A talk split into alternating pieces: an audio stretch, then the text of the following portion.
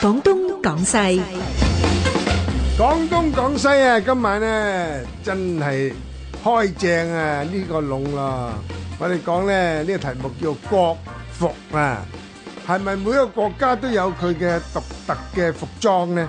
而家仲有冇咁嘅服裝呢？點解要有國服呢？點解可以冇國服呢？乜嘢係中國國服呢？乜嘢又係其他國國服呢？國服係究竟乜嘢嘢嚟嘅呢？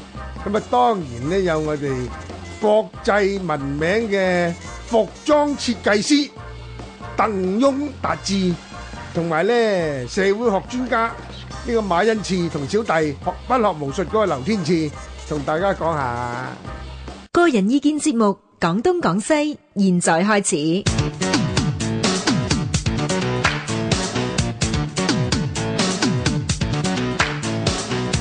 好啦，咁我哋今日講國服啊，係咁啊呢個題目好多嘢講啦。係我琴晚淨係同阿馬恩賜咧講咗幾句講咗幾 句都覺得好多嘢講。係阿阿鄧翁，你覺得有冇國服呢樣嘢嘅咧？